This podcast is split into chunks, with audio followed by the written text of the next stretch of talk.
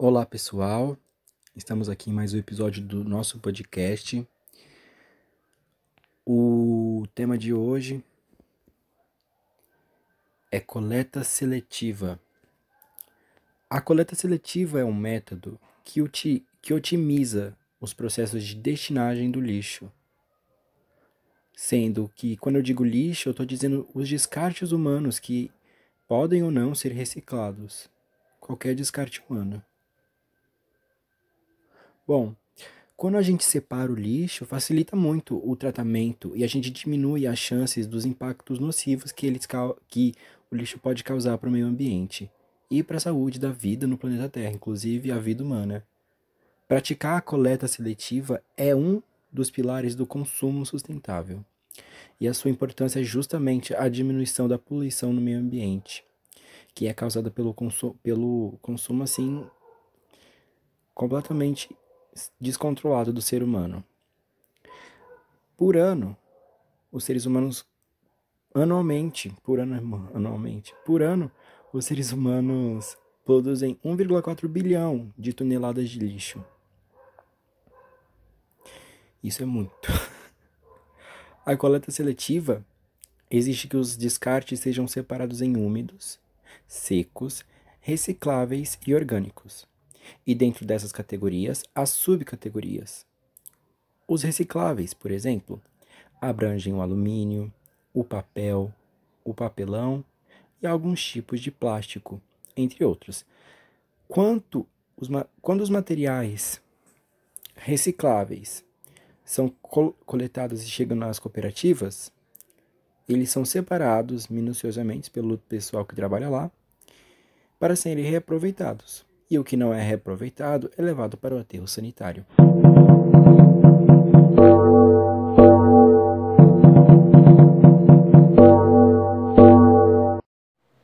Vamos falar sobre a reciclagem?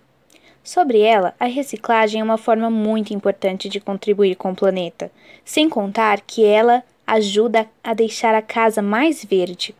Se você nunca reciclou, esse podcast é ideal para entender como começar a reciclar.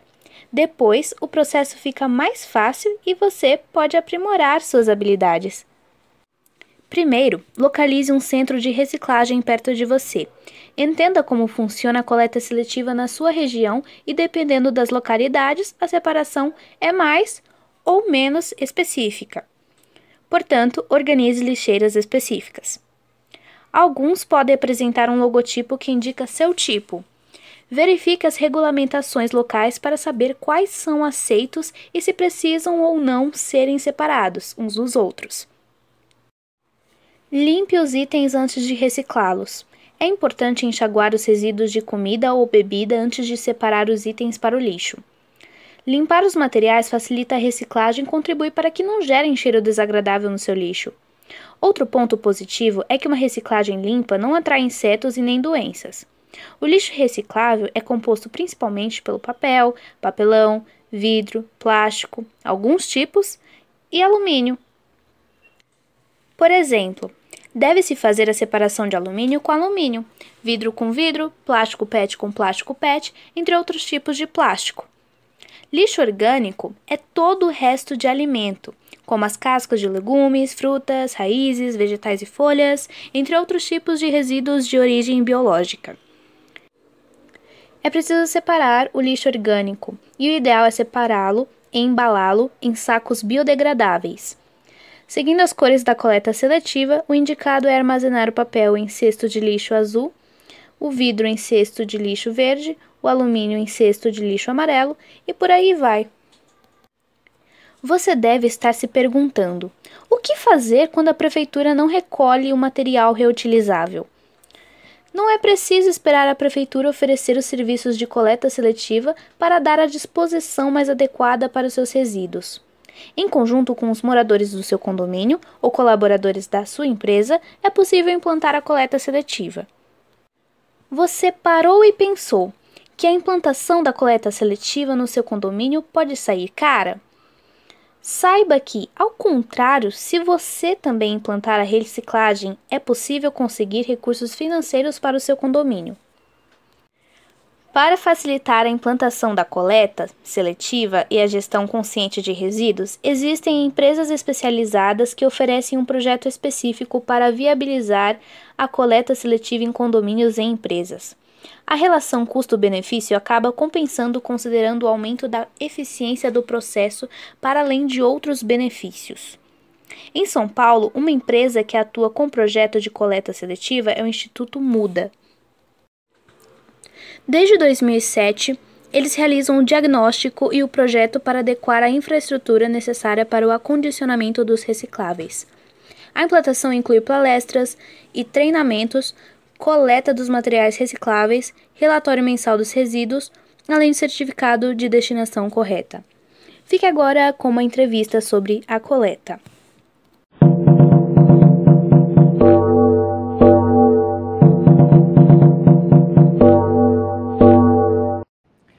A coleta seletiva da cidade de São Paulo teve crescimento durante a quarentena, mesmo com o comércio fechado. Trabalho redobrado para a cooperativa que presta serviços nas centrais mecanizadas do município. Com mais gente em casa, a coleta seletiva domiciliar aumentou.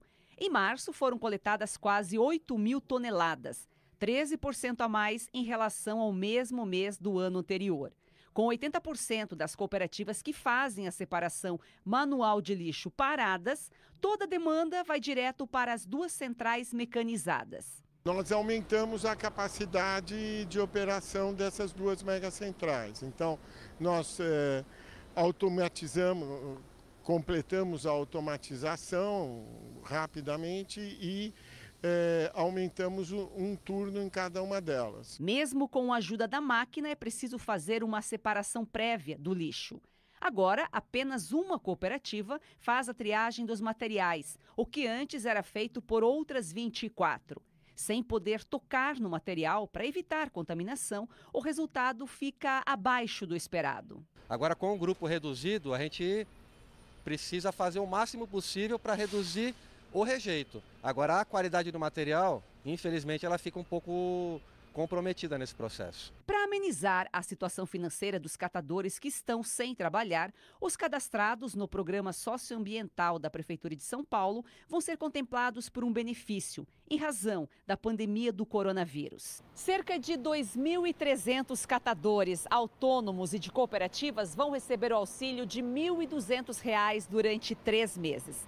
Boa parte desses recursos, que são em torno de 5 milhões e 700 mil reais, vão sair daqui com a venda dos recicláveis. Que destina 50% desses recursos para investimentos nas cooperativas e 50% dos recursos diretamente para os catadores para melhorar a renda deles. Na Copa Mari, uma das cooperativas independentes mais antigas de São Paulo, o trabalho de quatro dias está acumulado. Os 27 cooperados estão sem renda desde 24 de março, quando o galpão teve que paralisar as atividades. Estamos entrando em algumas campanhas que já estão acontecendo para ver se chega algumas coisas para os cooperados.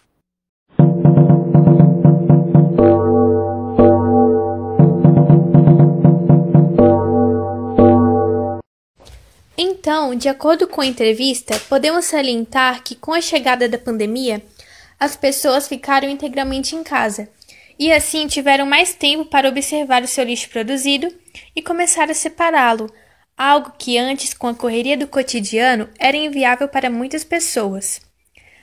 Além disso, esse aumento da coleta seletiva de lixo em 2020 possibilitou impactos positivos do ponto de vista ambiental e também ajudou o trabalho das cooperativas de coleta seletiva de lixo, que esse ano tiveram 80% é, do seu serviço reduzido por conta da pandemia.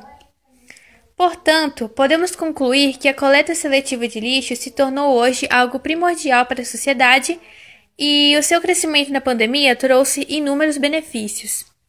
Esperamos que vocês tenham gostado do podcast e que vocês separem o lixo corretamente na casa de vocês para contribuir mais ainda com o meio ambiente e a sociedade. Ah, e lembrando, não se esqueça de nos seguirem no Instagram e responder à enquete que decidirá o tema do podcast da próxima semana.